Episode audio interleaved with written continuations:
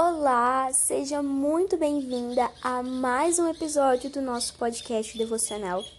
E hoje, nesse episódio, nós vamos falar sobre medo e também sobre o contrário do medo, que é a coragem. Nossa palavra está em Isaías 41, o versículo 13, e diz assim: Eu, o Senhor seu Deus, o tomo pela mão direita e lhe digo: Não tenha medo, pois eu o ajudarei.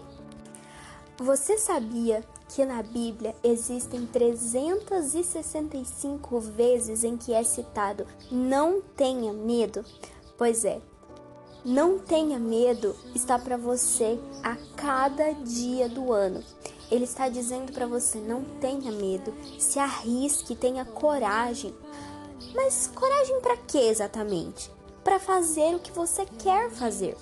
Se você quer falar de Jesus para alguém, tenha coragem para falar, não tenha medo. Se você quer fazer algo diferente, quer ser mais ousada na sua forma de falar, na sua forma de dançar, na sua forma de se expressar, então não tenha medo. Saiba que Jesus está com você. E isso serve para várias ocasiões da nossa vida. Muitas vezes nós temos medo de começar uma coisa nova, de fazer algo diferente por medo de errar, por medo de fracassar. Mas o Senhor nos diz: não tenha medo. Não tenha medo porque eu sou com você.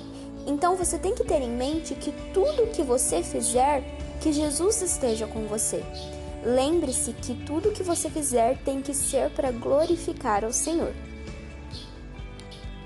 Eu sei que há aqueles momentos em que nós queremos ficar em casa, quietinhos, debaixo das cobertas, em que a gente quer se esconder do mundo e deixar que os problemas se resolvam sozinhos. Mas a verdade é que a gente tem que enfrentar. Nós temos que enfrentar os nossos medos e Deus nos dá a certeza que Ele está conosco e que Ele vai nos ajudar, que Ele vai estar conosco.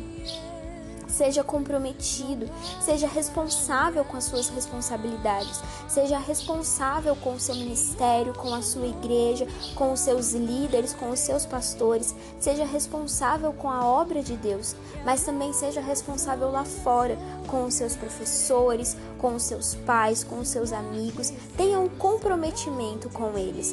É muito importante, porque isso faz parte do nosso caráter. E lembre-se, não tenha medo. Que o seu dia seja esplêndido e cheio da boa mão de Deus. Em nome de Jesus.